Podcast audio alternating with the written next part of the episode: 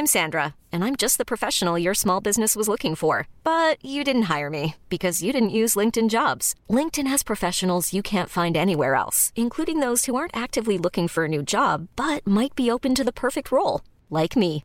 In a given month, over 70% of LinkedIn users don't visit other leading job sites. So if you're not looking on LinkedIn, you'll miss out on great candidates like Sandra. Start hiring professionals like a professional. Post your free job on linkedin.com/achieve today. Quasiment 9h, c'est un plaisir de vous retrouver pour l'heure des pros. Bon 1er mai, belle fête du travail à, tous. Il n'y aura pas d'édito ce matin, mais quand même un sommaire. Et à la une de l'heure des pros ce matin, on va revenir sur cette finale de Coupe de France. La montagne syndicale accouche d'une souris, pas de bronca historique pour Emmanuel Macron, aux abonnés absents sur les écrans géants, mais visibles sur France Télévisions. Les 78 000 supporters ont privilégié le ballon plutôt que les cartons rouges confisqués avant d'entrer euh, dans les tribunes. Alors est-ce que c'est un flop pour la CGT Les autorités ont-elles surinterprété le risque de débordement? On en parle dans un instant. La finale, la vraie, c'est aujourd'hui, un 1er mai historique et vengeur selon les renseignements. 300 cortèges prévus dans toute la France, des drones seront utilisés par les forces de drogue, de l'ordre, à moins que la justice ne suspende cette option. Pourtant, plusieurs euh, milliers d'éléments radicaux sont attendus dans les manifestations. Enfin, c'est l'information de ce week-end passée sous les radars de nombreux médias. L'agence de notation Fitch met un carton jaune aux finances françaises. La solvabilité de l'État inquiète en cause l'aggravation de la dette, du déficit budgétaire, les tensions sociales autour de la réforme des retraites. Alors c'est grave, docteur? On posera la question à l'économiste euh, Marc Toiti. Voilà le programme pour l'heure des. Je vous présente les invités dans un instant. Mais avant cela, le point sur l'information avec Audrey Berthaud. Joyeux 1er mai, Audrey. Bonjour Elliot, bonjour à tous. Un 1er mai, vous l'avez dit, qui s'annonce historique. L'intersyndicale entend montrer qu'elle n'abandonne pas le combat contre la réforme des retraites. Jusqu'à un million et demi de manifestants sont attendus selon les syndicats partout en France. 5000 policiers et gendarmes seront déployés dans la capitale, 12 000 au niveau national. Le trafic aérien s'annonce très perturbé également aujourd'hui avec 25 à 33% des vols annulés. Et puis différents changements au 1er mai comme la hausse des prestations sociales, précisément le RSA, les aides personnalisées au logement, la prime d'activité, les allocations familiales et l'aide adulte handicapé vont être valorisées euh, de 1,6%. Et cette augmentation devrait être visible dès ce vendredi sur les comptes des bénéficiaires. Enfin, 33e journée de Ligue 1 et 7 victoire des Marseillais. L'OM a battu au Auxerre hier soir 2-1 avec des buts d'Under et Alexis Sanchez. L'Olympique de Marseille revient à 5 points du leader parisien. Marseille qui est à 8 matchs sans défaite en championnat. Merci, cher Audrey. On vous retrouve dans 30 minutes pour un nouveau point sur l'information. On est avec euh, Florian Tardif euh, ce lundi. Bonjour Florian. Elisabeth Lévy est avec nous. Chère Elisabeth, bonjour. Gérard Leclerc, bien sûr. Gérard, ravi de vous retrouver. Reda Belladj, merci d'être avec nous. Vous êtes porte-parole Île-de-France Unité SGP. Est-ce que vous êtes un, un, un policier, un syndicat inquiet euh, ce matin?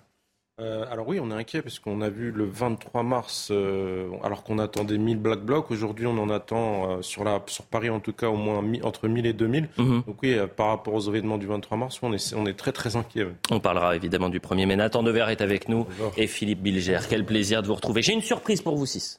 Alors, c'est un peu tardif, ça va arriver dans un instant, c'est un petit cadeau. Je ne vous dis rien. Mais arrêtez de, de- de demander, vous verrez, c'est une surprise. C'est une surprise. Je ne vous dis rien. Je ne vous dis rien. Petit cadeau. Avec l'inflation sur Bon, le muguet était évidemment, euh, je vous- on va parler, on a beaucoup de thèmes hein. ce matin, on parlera du Stade de France, on parlera du 1er mai, on, on reviendra aussi sur, euh, sur euh, l'agence de notation Fitch qui dévalue euh, la note française. Mais commençons par euh, Bruno Le Maire. Bruno Le Maire, il a une année quand même assez difficile. Il y a l'inflation, il y a la dette qui est en train de se creuser, l'agence Fitch justement.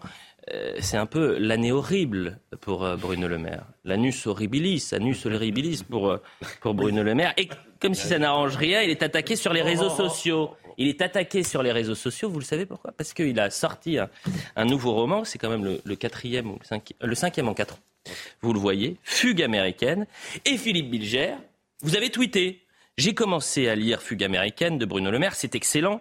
Je ne comprends pas l'émoi ridicule sur les réseaux sociaux à cause d'une séquence sexuelle hard. Il s'agit d'un roman et l'auteur est libre et les lecteurs ne sont pas des enfants, pas de fausse pudeur. Parce qu'il y a une feuille qui a beaucoup circulé sur 9h du matin. Donc par pudeur, j'ai pas voulu la, diffuser. C'est vrai que la... Délicat. Ah bah, oui, c'était 9h du soir, oui. Ah bah 22h, euh, j'aurais peut-être pu parce que quand même c'est assez trash. En revanche, en revanche, ce qui est intéressant parce que sur les réseaux sociaux, il y a eu beaucoup de réactions. Il y en a une qui m'a marqué. Je ne sais pas si vous l'avez vu, il y a un, internaute qui a récupéré cette séquence, donc euh, cette scène un peu hard du, du livre, et qui a posé une question à ChatGPT en mettant la séquence en disant j'ai donné l'extrait du livre de Bruno Le Maire à ChatGPT et je lui ai demandé d'écrire un texte sur la réforme des retraites dans le même style. Et voilà ce qui est dit. Et les téléspectateurs qui n'ont peut-être pas lu cette page vont comprendre. Ça tient. Après la promulgation, pendant deux ou trois jours, je suis sous tension comme jamais. Je m'enflamme. Il lui est arrivé de soulever son dossier bleu clair pour montrer ses graphiques. Tu as vu? Comme ils sont élevés aujourd'hui. Tu as vu, Oscar, il le retirait totalement, dévoilant dans, les creux des pages des petits points rouges comme des indicateurs négatifs. Il me tournait le dos, il se jetait sur la table de réunion, il me montrait le creux sombre de son déficit. Tu viens, Oscar, je suis prêt à réformer comme jamais. J'ai trouvé ça très drôle. Philippe Bilger, ça ne vous a pas choqué, vous Elliot, il y avait aussi quelque chose qui a été remarquablement révisé par Nicolas Mathieu, il y a le, prix Goncourt qui a réécrit la chose à sa manière. Évidemment, on peut considérer que c'est meilleur. Mmh. Non, qui a réécrit le livre de Bruno Le Maire Le passage en question, il l'a réécrit. Non, ça ne m'a pas choqué, Elliot, le mmh. passage lui-même. Il faut arrêter de se choquer pour tout et n'importe quoi. En revanche, j'admettrais que quand on lit bien le livre, il y a une, avant même le passage incriminé, il y a une certaine complaisance de la part de Bruno Le Maire pour des notations qui n'apparaissent pas fondamentales et que je ne peux évoquer ici, euh, franchement, euh, qui précèdent l'acte en question. Il, on sent qu'il qu'il a une certaine appétence pour des notations qui ne sont pas fondamentales. Attendez, tout le monde veut réagir, je pense bien. Librairies oui. pour voir les daubes je veux dire en tout oh. genre, sexuel, pas sexuel, avec de mm. l'érotisme, mm. pas de l'érotisme, qui sont publiés. Je veux dire que Bruno Le Maire ajoute sa pierre à la mauvaise littérature. Bon, après, on peut discuter de savoir si le ministre de l'économie a le temps pour comment il peut avoir le temps d'écrire des C'est une autre question. Ça, c'est vrai que quand même, 5 livres en 4 en fait. 5 livres en 4 ans, ça vous pose ah, problème Écoutez, après Playboy, où on a enquiquiné. Moi, j'en ai marre des peines à jouir. J'en ai marre euh, des rosières. J'en ai marre des dames patronesses. J'en ai ras-le-bol. Je veux dire, on vit dans un monde où vous avez, euh, je veux dire, absolument des trucs bien plus dégoûtants que ça à hmm. porter de la main pour des adolescents, ce qui me paraît quand même plus problématique. Vous avez YouPorn, et encore, je crois que YouPorn, c'est devenu oh. gentil. Oui, mais il y a trop de sites pornographiques. Oh, mais prenez votre rêve de rosière, vous aussi, tiens. Ah, ça va être de oh, ma faute maintenant. bon. Moi, je l'ai lu aussi, le, roman, et en fait, c'est absolument. Lu tout le roman je l'ai lu, j'ai lu tout le roman. Je dois dire que c'est vraiment un bon roman. J'ai été étonné. c'est la première fois que je lisais un livre de, Bruno Le Maire, mais c'est un bon roman qui raconte l'histoire de de deux, de deux frères qui, euh, américains qui vont à la Havane, mm, qui rencontrent mm. Horowitz, et qui le roman est raconté par l'un des deux frères, qui est un, sale type, mm-hmm. qui est un, entre guillemets un méchant, qui psychiatrise tout le monde, euh, qui est un peu euh, misogyne. Et c'est dans ce contexte-là qu'il y a une scène sexuelle racontée par ce frère qui était assez détestable. Et si vous voulez, c'est incroyable de voir comment cette polémique est née, de gens qui ont pris une phrase, enfin qui ont pris une page en ne comprenant rien à, la valeur narratologique de cette page. Encore une fois, c'est absolument pas Bruno Le Maire, c'est un narrateur qui est précisément assez odieux. bien sûr. Et, la, plume, ça reste Bruno Le Maire. Vous êtes d'accord avec moi Oui, mais c'est mais c'est pas du tout Bruno Le Maire qui exprime. C'est fantastique. C'était intéressant de voir à quel point ça a pu. Euh, euh, faire réagir, notamment sur les réseaux sociaux. Et d'ailleurs, on a posé la question, regardez, aux Français ce matin, est-ce que vous avez été choqué ou pas? Un passage érotique, euh, non. non, non, je suis pas choquée du tout. On s'attendrait peut-être à une certaine pudeur, mais j'ai envie de dire, euh, il reste un homme, hein, donc euh, avec des, des, envies, des pensées et du coup des désirs. Sur le principe qu'un ministre qui reste une personne sexuée puisse avoir des, passages érotiques, ça, ça me choque pas. Pas plus que Madame l'autre ministre sur Playboy. Ça me paraît pas de nature à créer des polémiques stériles. Au niveau de son statut je comprends pas comment il peut faire ça. C'est très bizarre de faire ça aujourd'hui. S'il avait fait ça avant, je pense qu'on aurait rien dit. Oui, même après, c'est absolument pas le moment. C'est drôle parce qu'il peut même avoir un choc générationnel. Regardez la surprise qui arrive, Léo Marcheguet, l'un de nos journalistes. On a un peu de retard, mais du muguet pour tout le monde, oh, évidemment. Bah, c'est la fête du oh travail quand même. Vous avez ruiné Alors, là. Bah là, euh, écoutez, on a, on a pris sur toutes vos piges. Hein, oh, merci, voilà, merci, voilà. merci, beaucoup, cher Léo. On ira, on ira euh, sur le terrain, évidemment, parce que vous savez qu'il coûte plus cher cette année le, muguet. ah, pour moi, bah, très bien, c'est vraiment très gentil, cher. Euh, on le donnera à Marine Lançon qui est en, en régie. Gérard Leclerc, très vite. je ne comprends pas. Qu'est-ce qui vous choque?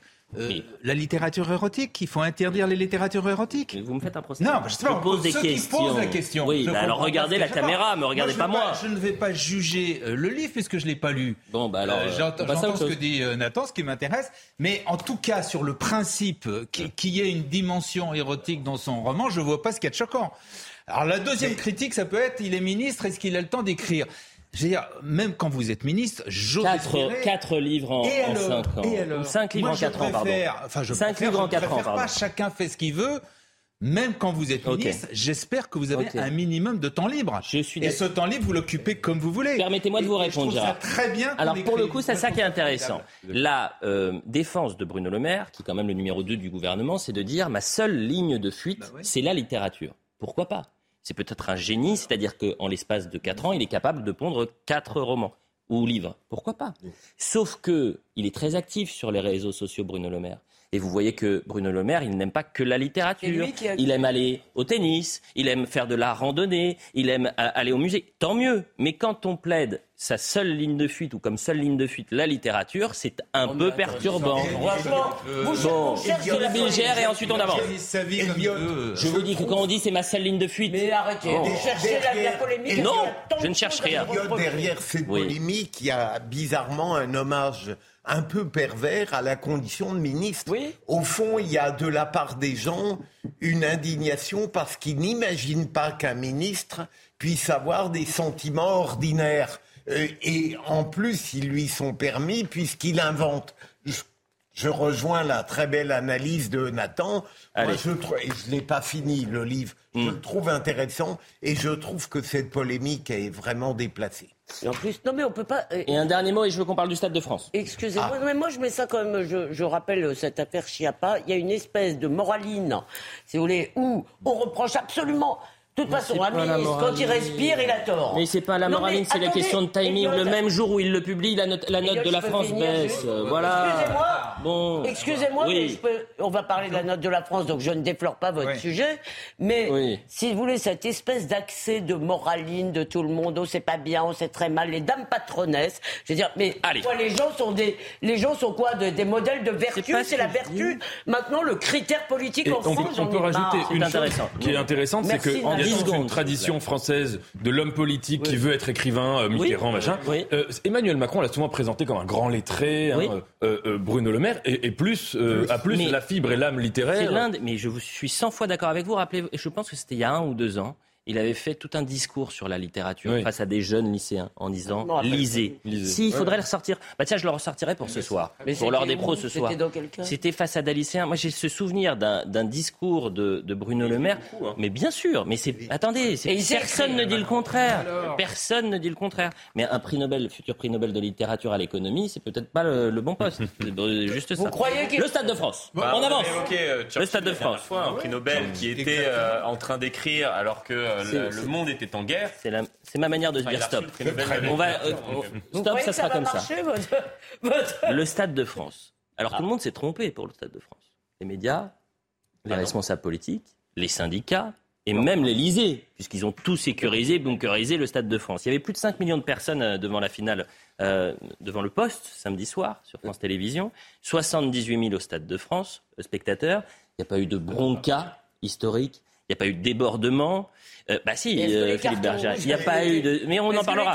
Mais regardez cette image quand même, Philippe. C'est ça qui est intéressant, c'est le décalage qu'il y avait entre la télévision, ce qu'on voyait à la télévision et ce qu'il y avait dans le stade. Parce que pas zéro fois, aucunement, on a vu le président de la République, regardez euh, à l'image, à droite, c'est ce qu'on voyait dans le stade, l'écran géant, qui n'a jamais présenté le président de la République. Alors qu'à gauche, vous avez sur euh, France Télévisions euh, le, président.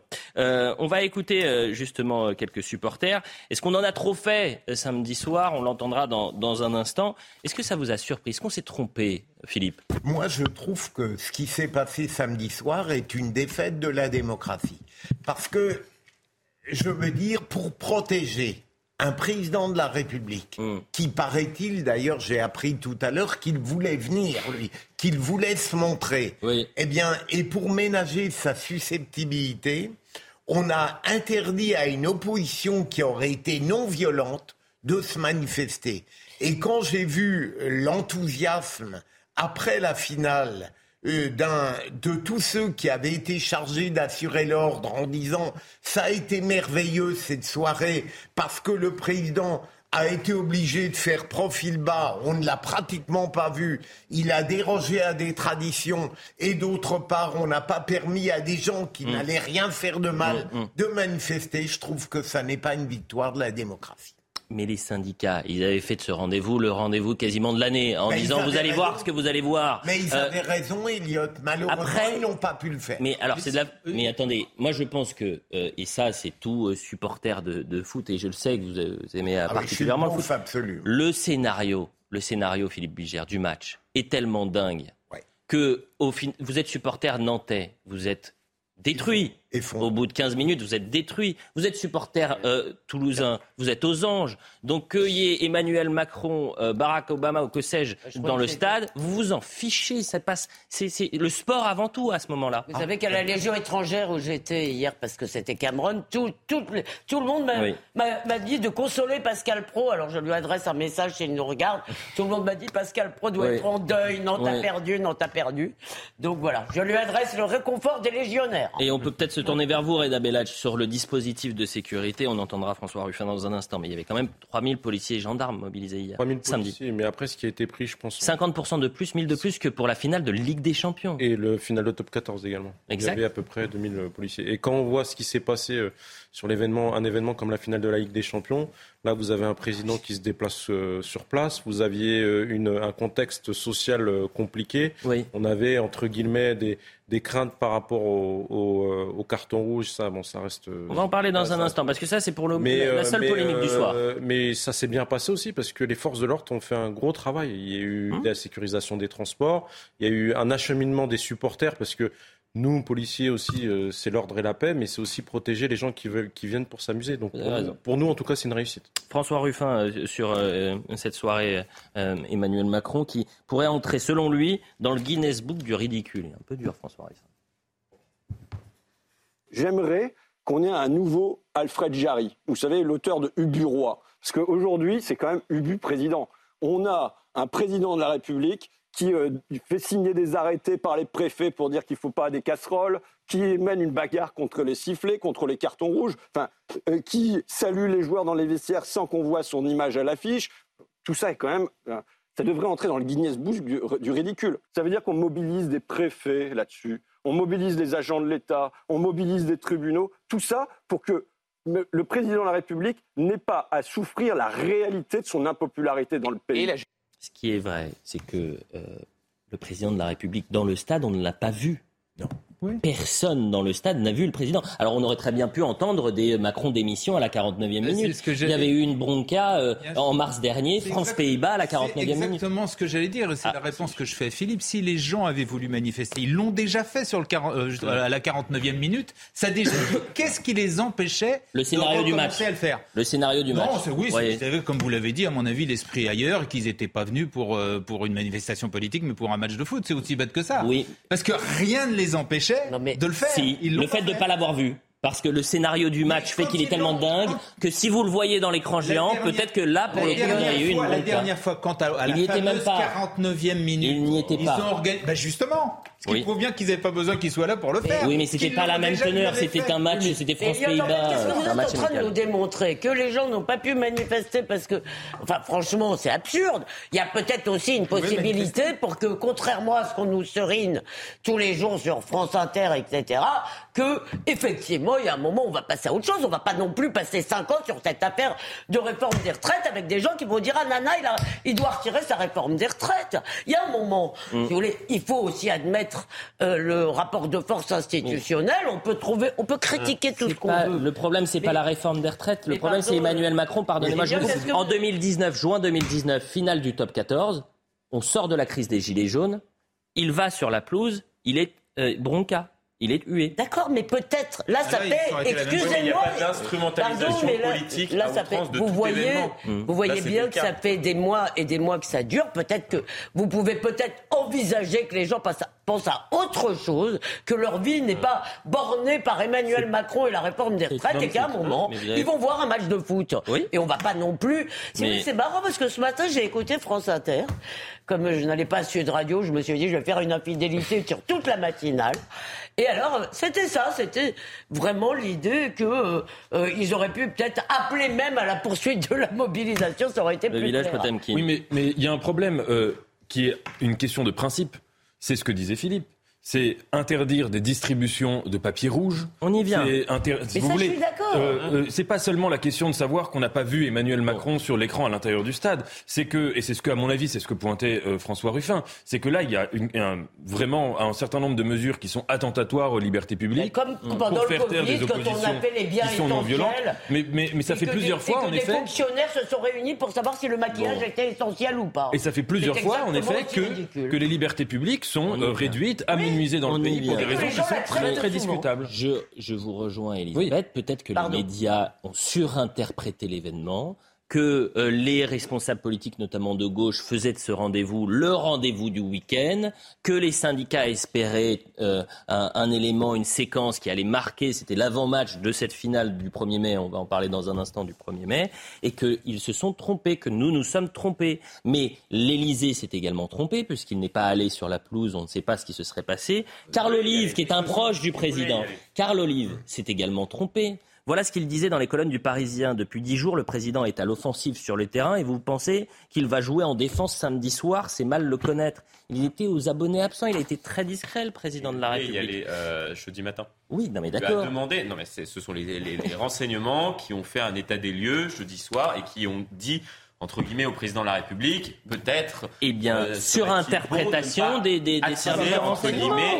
S'il était allé sur le terrain, il y aurait sans doute une. Voilà. en revanche, voilà, donc il l'a pas fait. En revanche, les cartons rouges, là aussi, ça c'est intéressant. c'est peut-être la seule euh, polémique. C'était un petit bout de papier qu'on a interdit. Ils ont été confisqués à l'entrée du, du, Stade de France. Et un t-shirt C'est une sécurité privée, c'est-à-dire que c'est euh, au Stade de France. Sur les matchs de foot, en fait, c'est tout message politique sont interdits dans le stade. Voilà pourquoi ils ont été confisqués. C'était pas seulement un carton rouge, il y avait marqué non à la réforme des retraites. Écoutez les euh, supporters euh, au sortir du stade de France euh, samedi.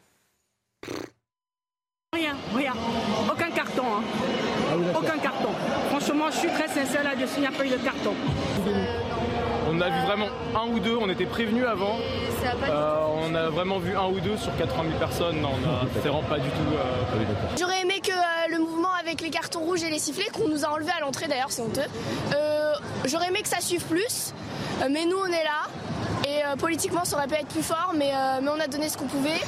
Bon, en 30 secondes, Philippe Bilger, ça, ça vous a déplu? Ça m'a déplu parce qu'encore une fois, on a une opposition non violente qui a le droit de se manifester. Et l'image qu'on a donnée d'un président qui était obligé de se planquer, entre guillemets, n'est pas belle pour la démocratie. Mais c'est surtout, excusez-moi, là, c'est surtout ce qu'on devrait faire, c'est avoir un grand éclat de rire, ce qu'on ne voit pas, et qui abîme également la démocratie. J'ajoute, dans votre sens, cher Philippe, c'est le ridicule. Moi, je pense, je repense à ces réunions de techno que j'imaginais en train de dire à leur chef, c'est quoi un, bien essentiel? Et maintenant, si vous voulez, pour des arrêtés pour interdire des casseroles et des cartons, c'est totalement. C'est surtout qu'on est dans, dans, le grotesque. Mais c'est pas si drôle que ça, parce que euh, si ça avait lieu dans d'autres pays euh, moins républicains, euh, nous serions les premiers à dire mais regardez. Surtout qu'il y avait un côté absurde à interdire, à interdire les cartons, en tous les cas ces petits bouts de papier, alors que pendant le match, on a vu des dizaines de fumigènes où là c'est bien plus dangereux, craquer pendant dans, l'enceinte du stade de, on peut de France. avec des fumigènes? Avançons. La publicité. La publicité, on va l'annoncer comme ça avec le, muguet pour la publicité. C'est euh, la chance et l'amour, euh, le muguet. Vous le savez Oui, il paraît qu'avant, c'était de l'églantine rouge avant le 1er mai. Ah, euh, donc alors l'an prochain, j'espère que vous nous offrirez de l'églantine. Je regarderai quand même le prix hein, de l'églantine rouge. La publicité, on revient dans un instant. On va parler de Laurent Berger du 1er mai, bien sûr. Des drones, est-ce qu'on va pouvoir, du côté des forces de l'ordre, utiliser les drones? A tout de suite.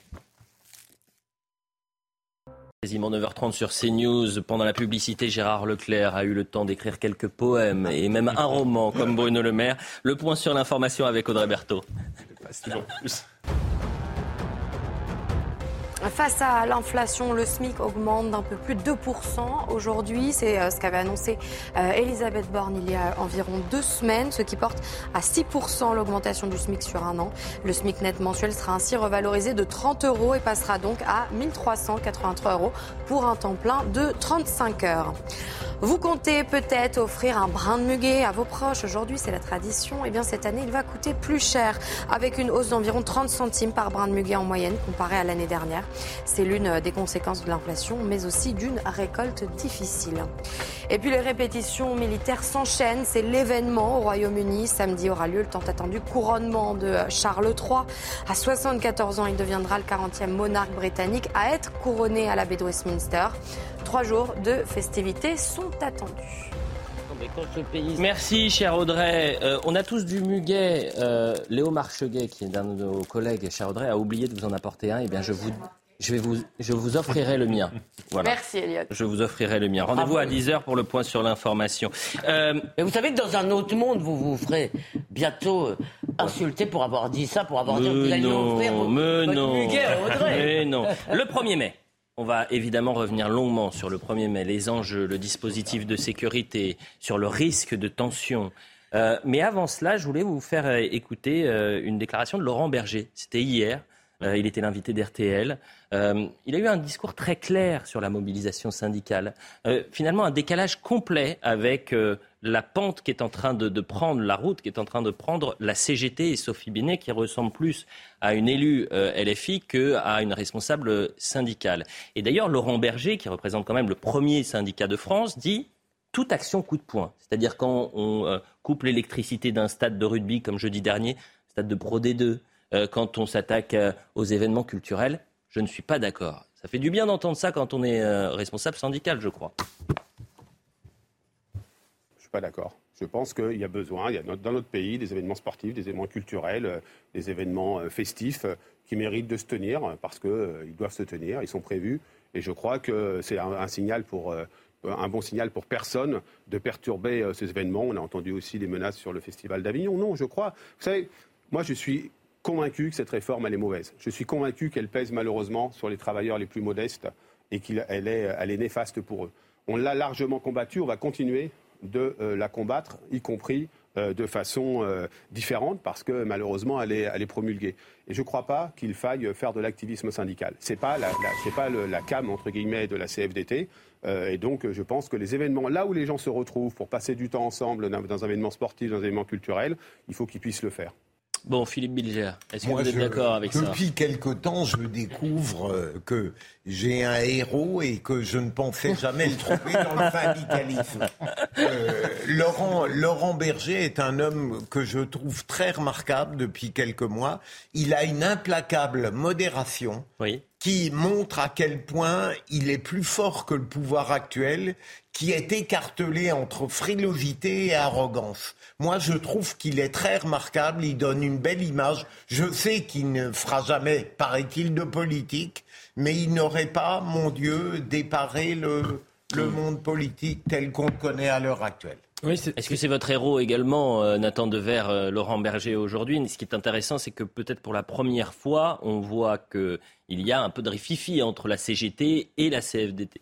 Bah, euh, héros, je ne sais pas si j'emploierai le mot, mais en tout cas, je trouve que c'est l'homme qui est vraiment qui a émergé de cette période que nous avons vécue, mm. parce qu'en effet, il a eu une attitude qui, qui, qui tenait un double équilibre.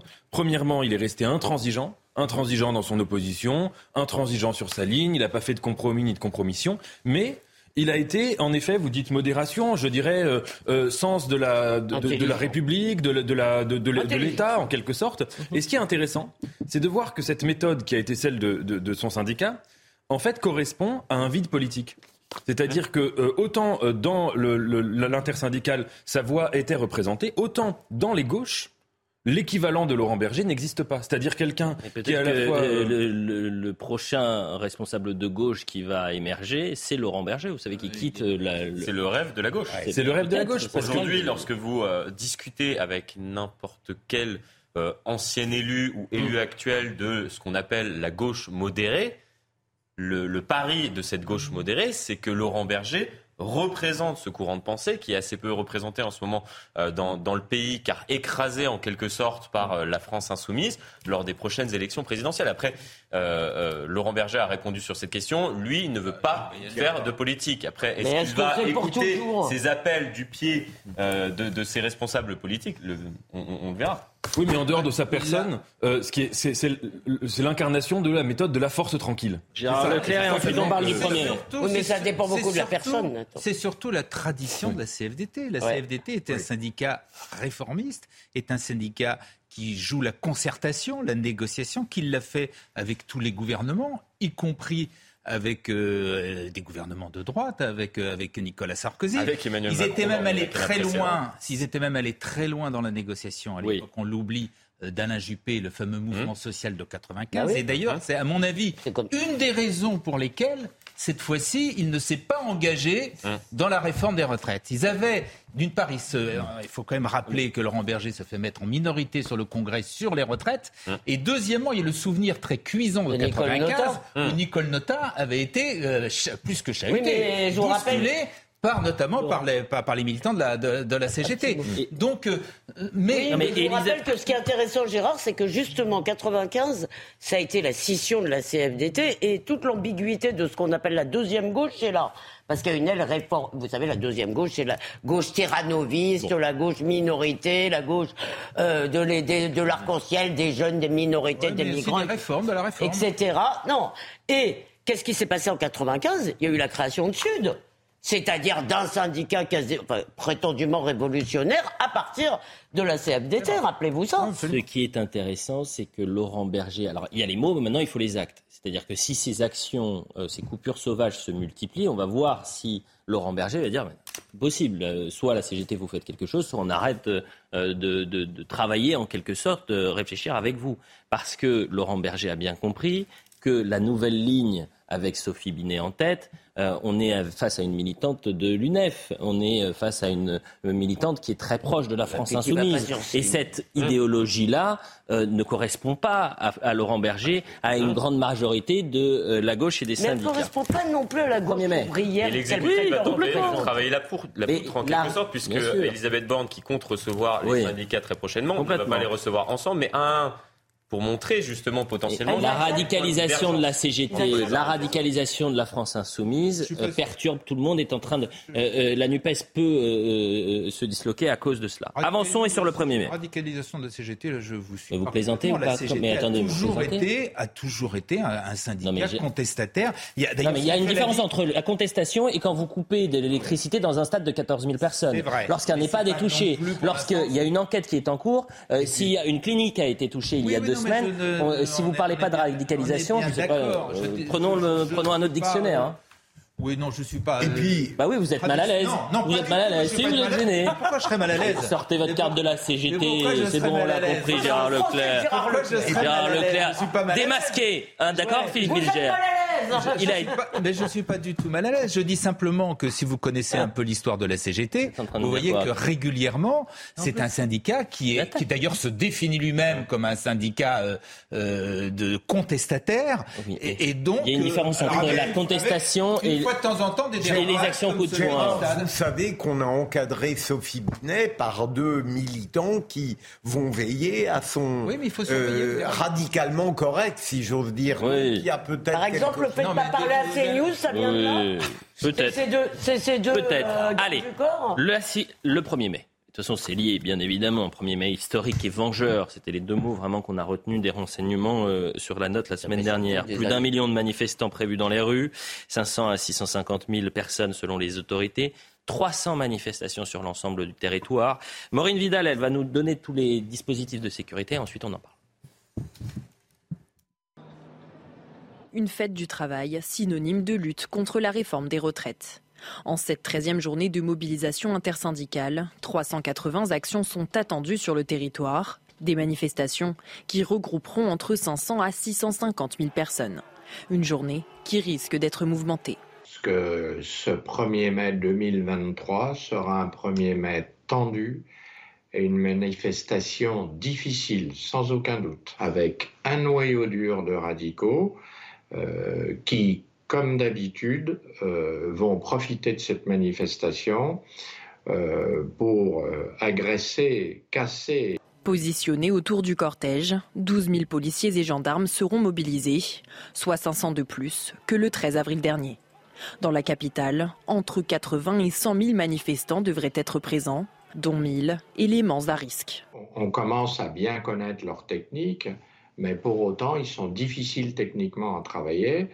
Euh, donc c'est mettre des unités lourdes un peu en arrière du décor pour gérer la manifestation et bien sûr mettre des unités qui sont des unités d'intervention et d'interpellation. Pour renforcer le dispositif, depuis le 19 avril, un décret autorise l'usage de drones de surveillance aux forces de l'ordre, une technique qui sera utilisée dans les métropoles. Je me tourne vers vous, Reda Bellad. Je rappelle que vous êtes porte-parole Île-de-France Unité SGP. Euh, il est question de l'utilisation potentielle ou non des drones ce qui pourrait être une aide formidable pour les forces de l'ordre. J'ai le souvenir de Sainte-Soline. On a eu une situation complètement dingue, où vous aviez une manifestation qui était interdite, des gendarmes qui n'avaient pas la possibilité d'utiliser des drones, et des manifestants qui participaient à une manifestation interdite qui les utilisaient. Donc, en quoi ça peut être l'élément clé, l'utilisation de drones pour vous? Alors, les mouvements, euh, identifier les éléments radicaux, ou ultra-gauche, et notamment euh, la commission de violence également. Euh, mhm. On l'a vu sur plusieurs manifestations, il y a eu des attaques, enfin des dégradations de banques, il y a eu euh, des dégradations de commerce. Et ça peut nous permettre à nous de localiser ces individus et puis justement de faire euh, d'utiliser nos forces mobiles comme les Bravem par mmh, exemple et pour arriver à se déplacer et pouvoir protéger parce qu'on oublie souvent qu'on est là pour protéger les manifestants. Dans un contexte où il y a une multiplication des manifestations sauvages où des groupuscules se dispersent où c'est un enfer pour les forces de l'ordre d'intervenir et aujourd'hui on est en train de se poser la question si oui ou non vous avez le droit d'utiliser les drones. Je sais que ça vous dérange cette question des drones, euh, Nathan Dever, que vous n'aimez pas un peu parce que vous avez l'impression que c'est euh, orwellien comme, euh, comme méthode je, je, dirais que souvent, quand on regarde les méthodes de maintien de l'ordre, les choses ont été introduites dans des situations exceptionnelles. Donc, c'est-à-dire une manifestation très compliquée. On va dire là, on a besoin d'outils spéciaux. Et alors, on peut dire que sur la situation exceptionnelle, l'outil en question est légitime. Et après, on voit qu'il peut se pérenniser et être utilisé autrement. Les drones ont été notamment utilisés pendant le coronavirus à Nice euh, pour vérifier que les gens étaient là euh, sur les plages, que, enfin, qu'ils n'étaient pas là sur les plages et pour pouvoir. Et là, sur une manifestation, pour essayer de suivre les casseurs, pour essayer de suivre les groupes sauvages, les manifestations sauvages, c'est du bon sens. quoi, ça, peut permettre, ça peut permettre de protéger même la manifestation, qu'elle se passe dans, la, dans les meilleures conditions. Il faut voir, à mon avis, c'est des choses qu'il faut voir dans 10 ans. Ça veut dire si ça contribue à, faire en sorte que le drone. Comme Gérard Leclerc. Non, mais parce que c'est. comme ça fonctionne sur la CGT. Comme euh, l'état d'exception et, la situation à partir de laquelle les choses se ah, pérennisent et on introduit des nouveaux. C'est pas quand des gens tapent sur les flics tout le temps. Ça, c'est pas un état d'exception. Ça n'a rien à voir. Ça, c'est un état tout à fait normal. C'est une manifestation normale et que tout le monde en ait ras-le-bol de ne pas pouvoir manifester pacifiquement, notamment le 1er mai. Ça fait dix ans que ça dure. Depuis la loi travail, il n'y a pas une grande manip sociale où on n'a pas cette peur de la violence. Les gens n'y vont plus en famille, notamment le 1er mai. Mais ça, c'est pas grave du moment, si vous voulez, que votre, euh, euh, votre délicatesse sur les droits des, des casseurs à être protégés et, respectés. Mais je ne parle pas du tout de ça. Je parle pas du tout de ça. Je vous dis que euh, le risque, c'est que les drones fassent partie de la boîte à outils, des outils qui sont utilisés bah tout le temps et au quotidien. ça, ce serait problématique. Et ce débat, on l'a eu avec la vidéosurveillance. Avec des arguments. parce que c'est vrai, dans, dans, dans l'absolu, dans l'idéal, c'est vrai que le fait d'être filmé quelque part, il y a un petit problème par rapport à la, aux libertés personnelles. C'est vrai. Simplement, bah, simplement, vous n'avez pas forcément envie de savoir que des gens vous filment. Je comprends très bien la Mais c'était un débat qui a duré pendant 10 ans là-dessus. Tu vas pas une manif Attends, je termine. Ça a, terminé, ça a duré pendant 10 ans le, débat sur les caméras de vidéosurveillance. Aujourd'hui, plus personne ne les remet en cause. Plus personne. il y a des associations qui. Très, très peu. Aujourd'hui, la justice est en train. Il y en a encore. Mais il y a des associations, des responsables politiques. Hélas, hélas, hélas dans l'équilibre entre les inconvénients et les avantages, la vidéosurveillance aujourd'hui est venue quelque chose qui est quasiment accepté par tout le monde. Les manifestations, dire les, ça, pour les manifestations, c'est pareil. Les images de manifestations, tout le monde peut en faire avec son smartphone. Il y a des caméras partout, il y a les télés partout, etc.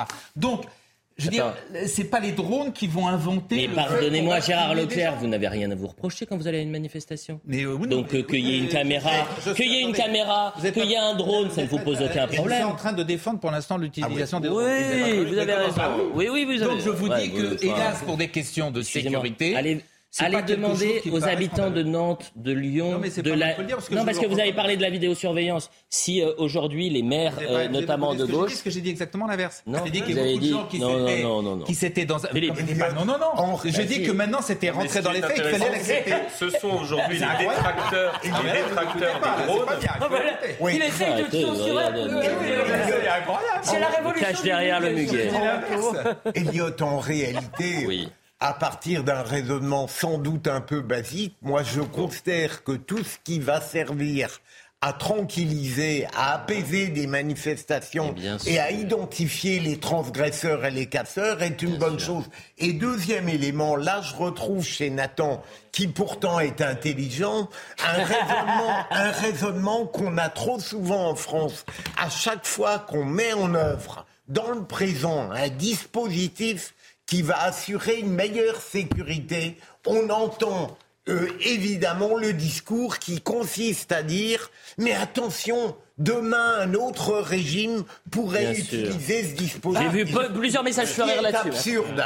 Bien Je ne parlais pas d'autres régimes. On va écouter. Et, non, vous avez dit dans 10 ans. Je parlais de, l'habituation. De l'habituation. Mais entre les droits des casseurs de casser et les droits des manifestants de manifester, vous préférez les droits des casseurs de casser. Non. Et de ne pas être filmés. Vous préférez les droits des casseurs de ne pas être filmés. Non, il n'a pas dit ça. Non, il n'a pas dit ça. Il n'a pas dit ça. Revenons sur le contexte de la manifestation euh, ce lundi. Revenons sur ça. On va écouter Laurent Nunez, donc le préfet de Paris, et puis Camille Chaise, la porte-parole du ministère de l'Intérieur. Bon, c'est deux sons de cloche différents, mais euh, ce sont à chaque fois des interviews de 15 minutes. Donc là, on a ressorti deux, séquences. été valable. Mais bien sûr. Euh, euh, Laurent Nunez qui se dit serein, puis euh, Camille qui revient sur le nombre d'éléments radicaux. Et ça, c'est un élément important parce que ce soir, aujourd'hui, ça va être une situation quasi inédite comme d'habitude, hein, très serein et très déterminé. Hein. donc on est dans le, la même posture que celle qui nous a permis de correctement organiser les 12 dernières manifestations intersyndicales. Le 1er mai sera euh, une intersyndicale, euh, un peu, j'ai envie de dire, la 13e. Quoi. Voilà, donc on, sera présent, très déterminé pour organiser, permettre surtout que ce cortège se déroule sans incident et puisse arriver à bon terme euh, entre République et Nation. Aujourd'hui, on est, on est très nombreux, 12 000 policiers et gendarmes sur l'ensemble du territoire. C'est plus que lors des dernières manifestations C'est un peu plus que lors des dernières manifestations parce que des informations, des renseignements territoriaux, euh, euh, les, les, prévisions font qu'il y aura beaucoup de manifestants et, et possiblement aussi euh, quelques personnes radicalisées. On estime entre 1000 et 2000 possiblement, c'est beaucoup et c'est pour ça qu'on a adapté le dispositif. C'est pas si fréquent que cela, mais de plus en plus, grâce aux services de renseignement, on arrive à voir lorsqu'il y a comme ça des convergences venues de l'étranger et ça peut être le cas effectivement aujourd'hui. C'est pour ça qu'on est très présent. Bon, et là je me tourne vers vous, Reda Bellad. Je rappelle que vous êtes porte-parole Île-de-France Unité LGP. Euh, est-ce que euh, aujourd'hui, de savoir que 1500 à 2000 éléments radicaux, ça peut être un, élément euh, plus inquiétant que les manifestations précédentes? Je crois que depuis maintenant le 19 janvier, il y a eu plus de 2000 policiers et gendarmes qui ont été blessés. Oui, oui, pour nous, c'est important, puisque vous, comme euh, je vous le disais, le 23 mars, ils étaient 1500. Euh, Aujourd'hui, on nous annonce entre 1000 et 2000. On a vu la violence, on sait qu'il va y avoir beaucoup de monde, beaucoup plus, normalement plus de monde que le 23 mars.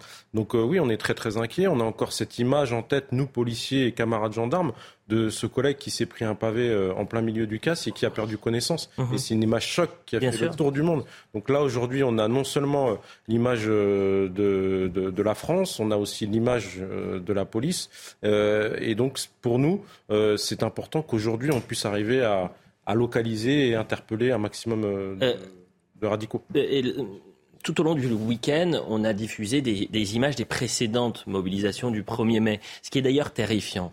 C'est qu'au gré des années, au fil des années, on a les mêmes images. Que l'image du 1er mai 2019, je vous la passe maintenant, vous avez l'impression que ça s'est passé lors de la 12e mobilisation de la réforme des retraites. Est-ce que vous, sur le terrain, vous avez la sensation que cette haine, cette violence à l'égard des forces de l'ordre, contre les forces de l'ordre, est devenue plus grande? Alors oui, autant au niveau de l'image, les Français apprécient les statistiques le prouvent, nos, leurs policiers et leurs gendarmes. Mhm. Mais c'est vrai que malheureusement, euh, sans faire de politique, vous avez la LFI par exemple qui va euh, qui va dire euh, on détruit, on enlève les bacs, on enlève, on désarme les policiers. Et là, pendant les manifestations, on dissout quasiment la Bravem. Mais la Bravem, c'est c'est l'élément aujourd'hui qui nous permet de nous adapter, notamment pour Paris, à justement euh, le, ce qu'on laisse la démocratie, le pouvoir démocratique, c'est-à-dire que les gens peuvent se rassembler la nuit sans faire de déclaration. Et les collègues, eux, euh, nous, ce, cette Bravem, c'est un outil pour nous pour pouvoir nous déplacer et Mais c'est aller plus loin. Jean-Luc Mélenchon avait dit euh, il y a quelques semaines, il faut dissoudre la Bravem et si je suis un jour au pouvoir, on ira envoyer ces hommes se faire soigner. J'ai pu couvrir des manifestations avec les Bravem je peux témoigner de leur courage, euh, de euh, leur professionnalisme. Évidemment, parfois, il y en a certains euh, qui dérapent. Et dès qu'il y a dérapage, il y a finalement enquête. Et s'il y a enquête et que c'est avéré, il y a sanction. Et tant mieux, tant mieux qu'il y ait ces sanctions-là. Mais le courage des forces de l'ordre sur le terrain, il, faudra, euh, il faut toujours le rappeler. Cela dit, on rigolera, quand, même, on rigolera quand même bien si Jean-Luc Mélenchon arrive un jour au pouvoir. avec ses déclarations sur la police, il sera bien embêté hein. parce qu'il en aura besoin aussi. Les commerçants, il faut penser aussi aux commerçants parce que ce soir euh, et cet après-midi, la manifestation, elle part de la place de la République direction euh, la place de la Nation. Vous imaginez, puisque c'est la 13e mobilisation, mais ça fait des années que ça dure les commerçants qui sont désormais obligés de se barricader. Voyez le sujet euh, de Jules Bedeau et Mathilde Couvillier, parce qu'ils sont inquiets, forcément. Vous imaginez, c'est une nouvelle journée euh, qui euh, passe à la trappe. C'est l'axe principal que les manifestants emprunteront pour défiler ce lundi. Situé entre la place de la République et Nation, le boulevard Voltaire sera animé en ce 1er mai. Les commerçants se préparent aux éventuelles casses. Ce fleuriste, situé sur le boulevard, a fait le choix d'ouvrir partiellement sa boutique. Ben, pour nous, euh, un 1er mai boulevard Voltaire avec les manifestations, ça va être ouverture et fermeture quand, quand les manifestants vont arriver. Voilà, on perd euh, une bonne moitié de la journée. En termes de chiffre d'affaires, ça vous impacte de moins 50%. D'autres comme lui font le choix de ne pas barricader la vitrine et d'ouvrir leur magasin en matinée seulement. C'est le cas de cet employé. Les policiers nous disent de, de fermer. Comme demain il y a le manif, ils ont dit qu'ils étaient nombreux. Du coup, on va ouvrir le, le matinée. Je vais dire en gros max midi 14h. Pour ce gérant de bar, au contraire, manifestation rime avec chiffre d'affaires. Je rentre à terrasse, je ne laisse pas les chaises dehors, je ne laisse pas les tables dehors, mais les portes sont en verre. Euh, c'est tout le monde qui rentre, c'est tout le monde qui prend des bières emportées, c'est tout le monde qui, prend des cafés emportés. Cette 13e mobilisation dans la capitale pourrait rassembler entre 80 000 et 100 000 manifestants.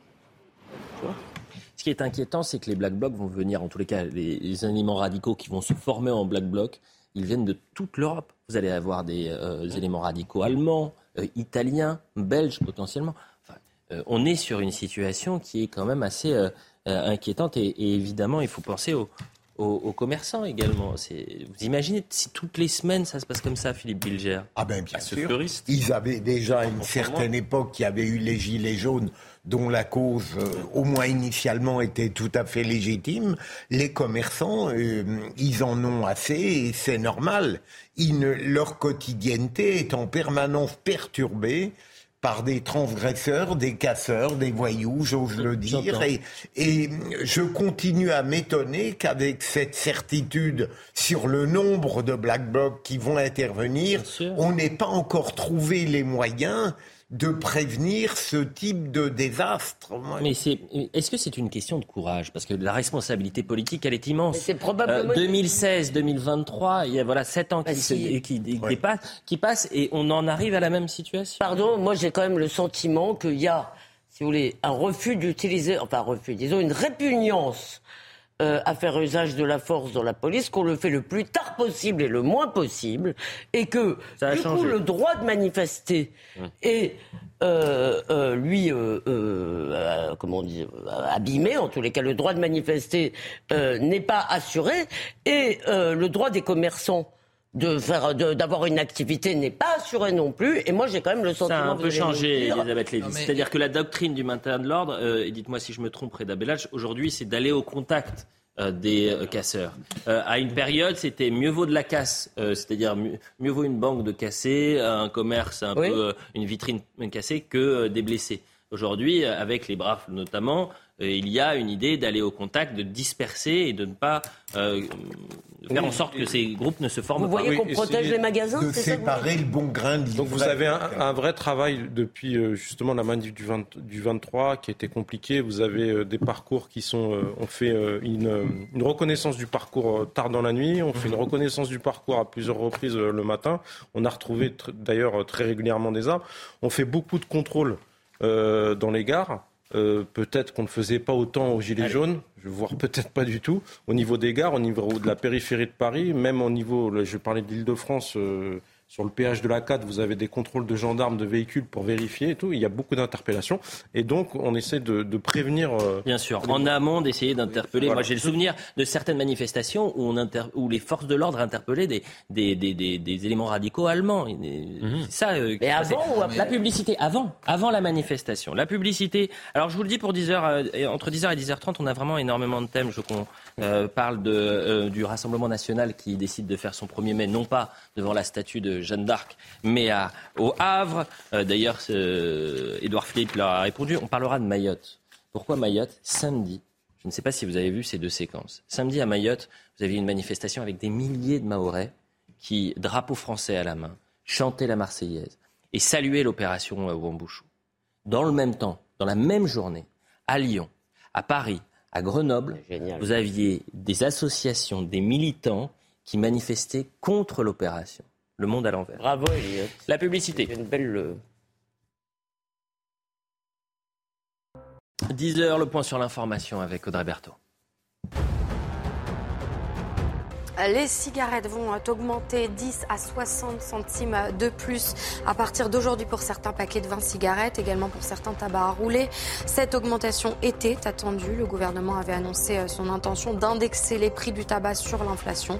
Plus largement, d'ici euh, à 2024, tous les paquets de cigarettes devraient atteindre 11 euros. Deux rêves parties ont eu lieu ce week-end. La première, la plus importante, a eu lieu à la proximité de l'aéroport à La Roche-sur-Yon en Vendée. La deuxième dans l'Hérault. En Vendée, euh, le propriétaire du site a porté plainte. L'aéroport restera fermé jusqu'à midi. Hier soir, ils étaient euh, encore 3000 à faire euh, la fête. Et le chef euh, présumé de l'État islamique aurait été neutralisé samedi en Syrie, c'est ce qu'a annoncé le président turc. Il a précisé que les services de renseignement turcs suivaient la trace du dirigeant de l'État islamique depuis longtemps, sans fournir davantage de détails sur les circonstances de cette opération. Merci, cher Audrey, pour le point sur l'information. On est toujours avec Florian Tardif, Elisabeth Lévy, Gérard Leclerc, Philippe Bilger, Nathan Dever et Reda Bellage. Philippe, je vous ai écouté chez Jordan Deluxe. Oui, euh, ben, c'était formidable. C'est fondamental. Oui, mais parce que j'ai appris une, information quand même intéressante. Euh, vous avez dit que c'était mon meilleur ami, euh, Éric Dupont-Moretti. Lorsqu'il était avocat. Oui. Enfin, c'était un ami intime. C'était un ami avec lequel j'étais en désaccord surtout sur le plan de la philosophie pénale. Mais c'est vrai que j'admirais profondément l'avocat autant que je trouve le ministre peu fait pour sa fonction. Et c'était, j'ai vu ça ce week-end, j'ai trouvé ça intéressant. C'est pour ça que je vous alertais là-dessus. Revenons sur, euh, allez, une petite euh, c'est le 1er mai. Le muguet, vous en avez tous grâce à Léo Marcheguet, qui est ensuite reparti, Léo Marcheguet, avec Mathilde Ibanez, euh, vers des producteurs de muguet, en tous les cas des vendeurs de muguet. Chère euh, Mathilde, vous êtes sur le, terrain. On disait que ça coûtait un peu plus cher aujourd'hui le muguet par rapport aux années précédentes. Alors oui, Elliot, c'est vrai que le prix euh, du muguet a augmenté, mais regardez-moi ce petit porte-bonheur hein, qu'on aime recevoir, offrir en ce 1er mai pour célébrer eh bien, le travail, pour célébrer, les travailleurs. Eh ben alors oui, ça n'a pas été épargné par euh, l'inflation, puisque cette année, la fleur aux 13 clochers a augmenté quand même de 30 centimes, 1 euro en moyenne. Alors moi, je me trouve avec Stéphane, Stéphane qui vend du muguet avec toute sa famille déjà depuis plusieurs années. Première question, Stéphane. Euh, le muguet reste une tradition. Est-ce que vous avez du monde, vous, ce matin? Bah, Ce matin, euh, c'est une tradition. On fait le muguet depuis 15 euh, ans ici à Paris. Et euh, ce matin, il y a un petit peu moins de monde que d'habitude. Mais sinon, bon, je pense que dans la journée, ça va se mieux aller. quoi. Et avec l'inflation, vous, est-ce que vous avez augmenté les prix? Si oui, par exemple, comment, quoi? Oui, on a augmenté les prix du muguet parce que, bon, avec l'inflation, tout a augmenté, les matières premières, les plastiques, les pots. Donc le petit brin de muguet, là, simple, l'année dernière, on le vendait 2 euros. Cette année, il était à 3 euros. Euh, avec la rose, c'est pareil, on l'a augmenté d'un euro. Il était à 3 euros l'année dernière, cette année, il est à 4 euros. Et le pot, les, racines de brin, l'année dernière étaient à 5 euros. Et cette année, ils sont à 7 euros, comme tout augmenté. Donc, on a été obligé de, suivre pour pouvoir gagner un peu notre vie. Et justement, est-ce que ça fait du bien au porte-monnaie à la fin du mois? Oui, quand même, c'est pas négligeable. Hein. Les bonnes années, on peut faire un bénéfice de, de l'ordre de 300 à 500 euros de bénéfice euh, juste en une journée. Donc c'est pas du tout négligeable. Merci beaucoup Stéphane. Alors il faut savoir une chose, c'est que eh bien l'inflation euh, n'est pas le seul facteur dans euh, l'augmentation des prix, puisqu'il faut savoir que eh bien cette fleur est toujours autant demandée et pourtant elle est de moins en moins produite en France. Merci beaucoup chère Mathilde Ibanez. Nous aussi on en a en plateau grâce à vous et grâce à Léo Marcheguet. Ah oui, c'est cher. Euh... 30%. Bah, 30%. De 2 à 3, ça fait 30% d'augmentation. Imaginez. Bon, Fitch, c'est peut-être l'information du week-end. Et ce qui est euh, fascinant, c'est que c'est passé sous les radars. Très peu de médias en ont parlé. Qu'il euh, il y a 10 ans, en pleine euh, crise des subprimes, un peu plus de 10 ans, j'ai le souvenir que les médias quotidiennement parlaient de la notation française parce qu'on s'inquiétait de savoir si la France était capable la France était capable ou non de rembourser sa date, de rembourser ses investissements. Alors comme c'est assez complexe, j'ai demandé au meilleur, à l'expert des experts. Marc Toiti est en direct avec nous. Merci d'être avec nous, euh, Marc Toiti. Euh, bon, mauvaise, euh, mauvais week-end pour la France et pour Bruno Le Maire, qui est au moment où il fait paraître son cinquième roman, son cinquième ouvrage. Et il y a cette note qui, baisse. L'une des trois grandes agences de notation euh, abaisse la note de la France. Fitch a abaissé vendredi la note française en cause les fortes tensions autour de la réforme des retraites. L'impasse politique et les mouvements sociaux parfois violents constituent un risque pour le programme de réforme d'Emmanuel Macron, a estimé dans un communiqué l'agence. On est passé de AA à AA-. Alors essayez de d'être vraiment le plus euh, vulgaire possible, le plus clair possible pour euh, nous, le commun des mortels. Est-ce que c'est grave, Marc Toiti? Bah, Bien sûr. Alors, pour faire très simple, hein, cette, dégradation est méritée. C'est-à-dire qu'en fait, alors vous avez raison, les agences de notation n'ont plus le vent en poupe hein, depuis quelques années. Elles, se sont beaucoup décrédibilisées justement après la crise des subprimes. Elles n'avaient pas vu venir justement toute cette crise, etc. Maintenant, on essaye de regagner en crédibilité. Ce qu'il faut savoir, c'est que cette dégradation est justifiée. Pourquoi? Pour une raison simple. C'est que malheureusement, la France n'a pas tenu ses engagements, notamment de réduction de la dette publique. Et ce qui est très intéressant, c'est qu'on a ajouté justement chez Fitch et les autres agences vont le faire également, sûrement il y aura Standard Poor's le 2 juin. Donc cette instabilité sociétale, c'est ça qui est dangereux parce que ce qu'on note effectivement dans un pays, alors là aussi il faut rassurer évidemment les Français, on reste quand même parmi les meilleures notes. Hein. Alors on n'a plus le triple A depuis, euh, depuis 2012, là ça continue de baisser, c'est pas dramatique. Le seul problème c'est qu'on pourrait encore tomber dans les prochains mois. Et là la conséquence pour les Français elle est très simple, c'est que si on est moins bien noté, les taux d'intérêt de la dette publique vont augmenter et donc les taux d'intérêt de tous nos crédits qui ont déjà beaucoup augmenté vont encore augmenter. Et c'est là où ça devient très dangereux, parce que si les taux d'intérêt augmentent, ça casse l'investissement des entreprises, ça casse la consommation des ménages, et donc on revient dans une récession. Et donc, vous voyez, le scénario catastrophe, il est là, parce que si la récession revient, ça veut dire plus de chômage, donc plus de déficit, donc plus de dettes, donc encore une nouvelle dégradation, augmentation des taux d'intérêt, vous voyez, c'est un cercle pernicieux qui est très très dangereux. Mais encore une fois, c'est pas tombé du ciel. Ça fait des mois euh, que, en tout cas, en ce qui me concerne, j'alerte. Malheureusement, on ne fait rien. Et donc, aujourd'hui, cette sanction, elle tombe. Et je pense que malheureusement, c'est pas terminé. Marc Toiti, autre question, parce que tout le monde veut réagir sur le plateau. Moi, je, suis vraiment fasciné de voir à quel point cette information a été sous-traitée ce week-end et à quel point cette note peut avoir des conséquences inquiétantes, voire euh, dramatiques pour euh, euh, l'avenir de l'économie française. On est les champions du monde de la dépense publique. On a euh, plus de 600 milliards d'euros de dettes en plus, hein, puisqu'on atteint quasiment 3 000 milliards euh, depuis euh, le, premier quinquennat d'Emmanuel Macron. par rapport à l'Allemagne, par exemple, où est-ce qu'on se situe? Est-ce qu'on est plus proche économiquement de l'Allemagne ou de la Grèce? Ou de l'Albanie? Alors, la, Grèce, pas encore, mais plutôt de l'Italie, j'ai envie de dire. C'est-à-dire que le problème, c'est que justement, l'Allemagne, elle, elle est toujours triple A. Il n'y a pas que l'Allemagne qui est triple A, les Pays-Bas également, même les États-Unis sont triple A. Pourquoi? Parce que finalement, ils donnent une garantie sur l'avenir. Ils montrent qu'il y a finalement bah, une direction, hein, qu'il y a finalement euh, aujourd'hui on ne va pas faire n'importe quoi avec les deniers publics et c'est ça qui est très important puisqu'aujourd'hui la dette publique française hmm. va bientôt atteindre 115% du PIB alors qu'en en Allemagne nous sommes à 67% du PIB. Donc quand on dit oui, mais on n'avait pas le choix, il y avait le coronavirus, etc.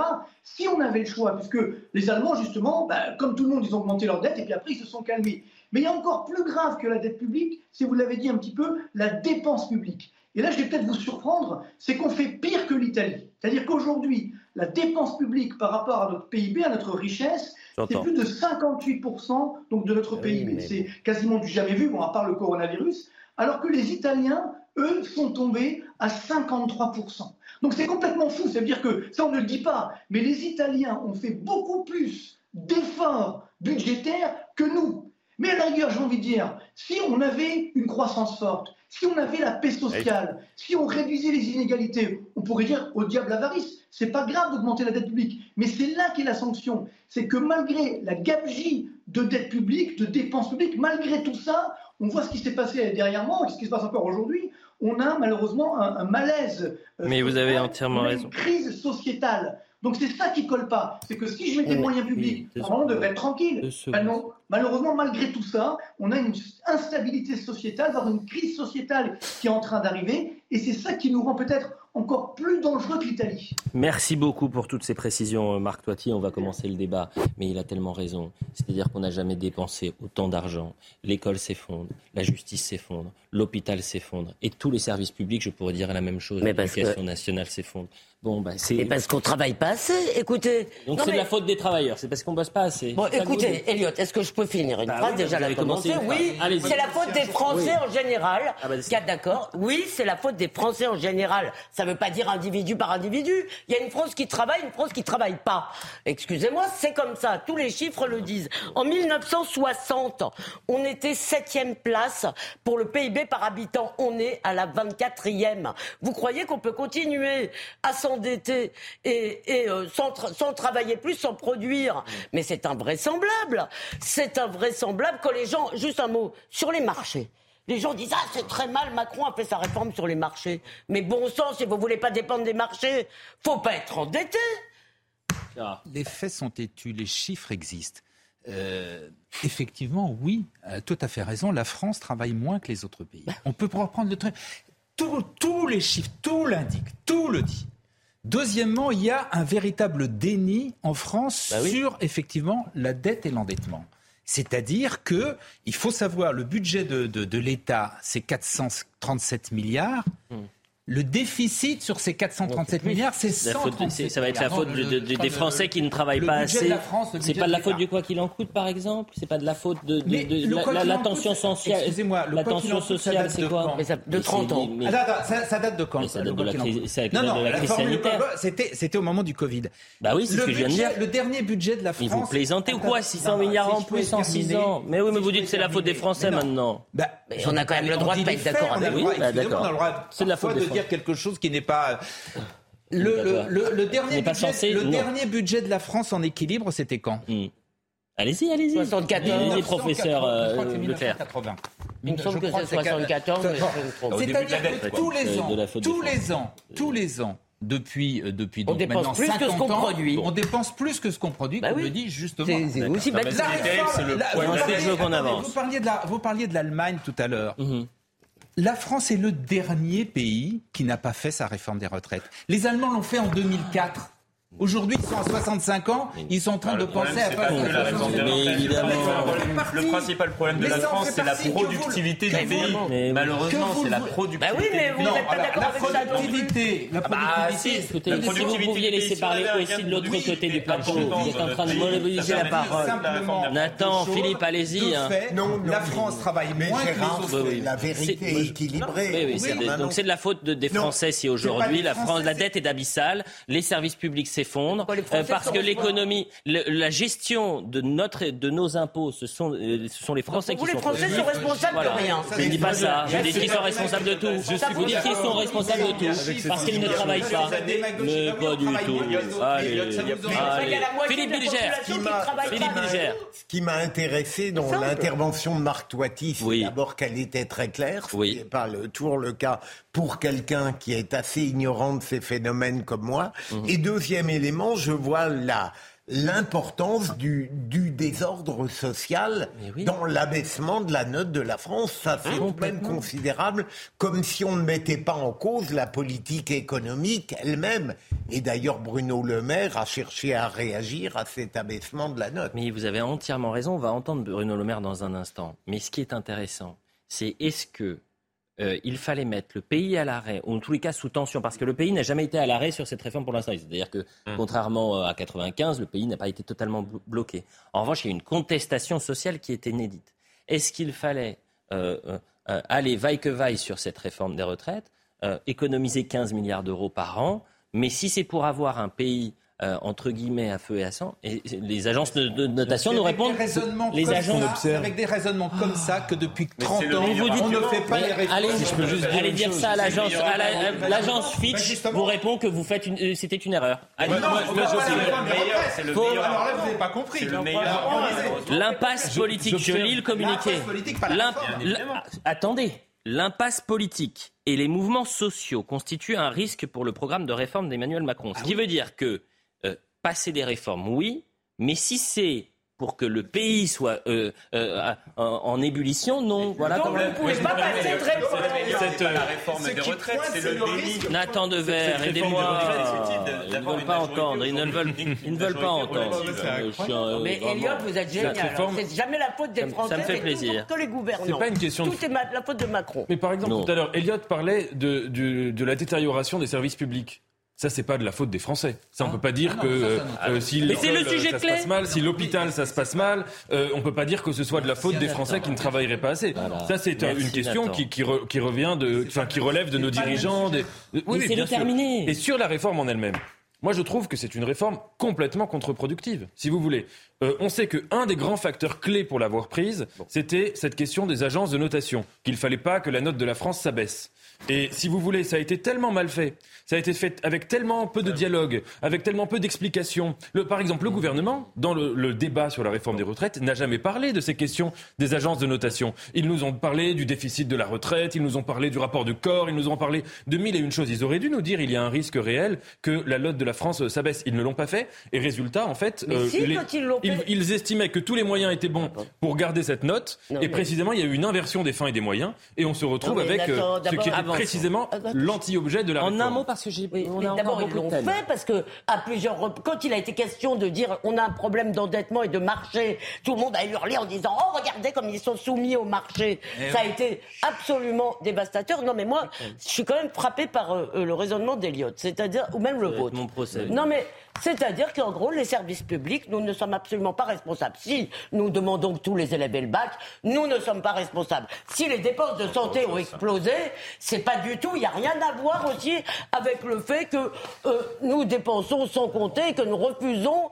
je veux dire, de, le moindre rationnement des dépenses de santé, y compris bénines. Autre chose. Donc, on n'est jamais responsable de rien. On est des enfants. Autre Ce qui est intéressant, c'est qu'on n'est pas loin de basculer dans ce néologisme qui avait été créé par, euh, par euh, Dormesson en son temps il y a plusieurs années, qui est assez intéressant, c'est l'inaptocratie. C'est-à-dire qu'on élit les moins capables de gouverner par ceux euh, ils sont élus, élus, par les moins capables de produire et le reste de la population demande quoi? Euh, Demande à ce qu'on verse des chèques régulièrement par qui grâce à, l'argent produit par, euh, par les grandes sociétés. On n'est pas très loin de basculer dans, dans, dans, ce, sorte, dans cette sorte de système. Je présente toutes mes excuses aux téléspectateurs car le débat n'était pas très clair parce que ça a trop crié et que heureusement que Marc Toiti était là pour euh, clarifier les choses.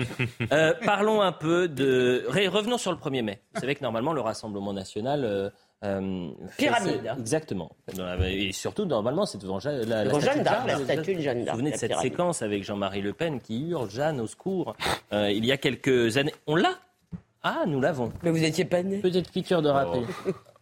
Allez, regardons. Ben quoi, c'est un compliment Jeanne Au secours Je me souviens plus de la date, je vais demander à, Marine quand est-ce que c'était, mais en tous les cas, euh, cette fois-ci, le Rassemblement national a, décidé de euh, délocaliser. sa mobilisation au Havre. Euh, et je ne sais pas si vous avez vu le, petit tweet d'Edouard Philippe qui s'est moqué un peu de Jordan Bardella, qui sur le, en une du Havre Normandie disait nous sommes au Havre chez nous. Et Édouard Philippe, le maire du Havre, a, répondu Mais bien sûr. Et d'ailleurs, Jordan Bardella dit l'objectif, c'est qu'en 2026, il y ait un maire Rassemblement national au Havre. Réponse également d'Edouard Philippe. Vous allez voir ce que vous allez voir. Voilà pour Edouard Philippe. je sais que Johan Usaï est sur le terrain pour nous expliquer un peu ce qui se passe, parce que vous savez qu'il y a une contre-manifestation également avec euh, euh, des euh, associations, des rappeurs contre la mobilisation du Rassemblement national au Havre. Johan Usaï.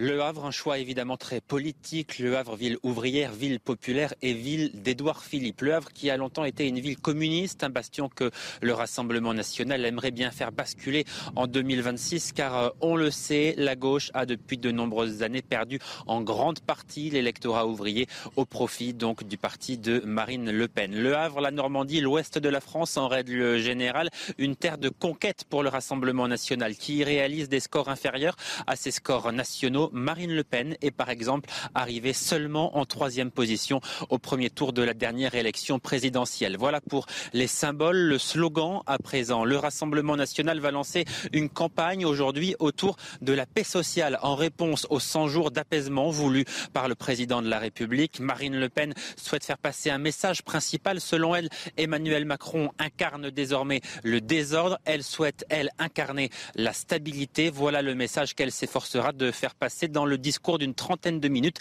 qu'elle prononcera à 14h. Bon, il y a une contre-manifestation, c'est ça qui est quand même hallucinant, c'est-à-dire que vous avez des gens qui sont en train de contre-manifester avec des associations, des rappeurs. Medine, c'est celui qui avait fait un concert, si mes souvenirs sont bons, où il y avait euh, une, euh, pas une poupée, mais vous savez, le, jeu où on tape sur les... Ah. Aidez-moi, comment Une pignata avec euh, l'image de la députée du Rassemblement national. Mais, mais, franchement, toutes ces manifestations, moi qui suis plus âgé que vous, ça fait 15 moi j'en ai vu 50. 50. À Strasbourg, je me rappelle très bien quand le Front National, c'était le Front, avait fait son congrès à Strasbourg. Alors là, F comme fasciste, N comme nazi. Et chacune de ces contre-manifestations a rythmé l'ascension du Front National. Donc, à part donner bonne conscience, à part montrer sa belle âme, elles ne servent à rien. Elles sont antidémocratiques et elles sont en plus totalement idiotes une fois qu'on n'est plus avec le Front, mais avec le Rassemblement national. Oui, mais on a le droit de On a le droit, oui, on a le droit de faire monter ah le. On a, le droit d'être bête, hein. Mais ça, c'est oui, on peut. on a le droit, de manifester, on a le droit de contre-manifester. C'est plutôt le déclassement de la France c'est justement le déclin des services publics. Non, la morale, la morale faite au peuple. La morale, vous allez sur le terrain, vous allez par exemple, il y, a, quelque chose qui est très intéressant, qui est fait depuis plusieurs années et, dont on parle assez peu euh, par le ministre du numérique, qui est quasiment inconnu. Il va créer et inaugurer un pylône, un pylône dans ce qu'on appelle les zones blanches en France. Un pylône. Ce sont, oui, effectivement, un pylône par semaine. Et ce sont ah. des zones, comme par hasard, où le Rassemblement national, effectivement, euh, à chaque élection a des scores de plus en plus importants. Pourquoi? Parce que ce sont euh, les personnes qui ne bénéficient pas aujourd'hui de la mondialisation, effectivement, qui voient le train passer euh, devant eux et qui ne bénéficient d'aucun des avantages de la mondialisation entre guillemets. Et la moraline à deux balles. C'est un symbole intéressant. La moraline à deux balles. contre-manifestation. On aura des images dans un instant de la contre-manifestation, s'il vous plaît. Cette contre-manifestation est prévue au Carré des Docks, lieu où Édouard Philippe avait lancer son, son parti. Euh, c'est intéressant ce bras de fer qui est en train de s'organiser entre euh, Édouard Philippe, Philippe Berger et, Jordan Bardella. Mais on voit la manière tout de même très subtile et un peu soyeuse dont Édouard Philippe réagit. C'est pour ça que je l'aime bien. Ça n'est pas un malade et un énergumène. Il a une manière élégante de s'opposer au Rassemblement national. Et là où je rejoins Elisabeth, le gros problème, c'est que on continue à croire que l'affirmation d'une certaine morale suffira à le faire baisser. Je crois, parce qu'en réalité, c'est une paresse intellectuelle et politique, puisque ça dispense de le contredire politiquement. Bah oui, évidemment. Et ça, c'est grave. Moi, si je, je suis partiellement d'accord. Ça veut dire oh. oui, faire des manifestations contre le. on peut avoir un peu de, de, de nuance.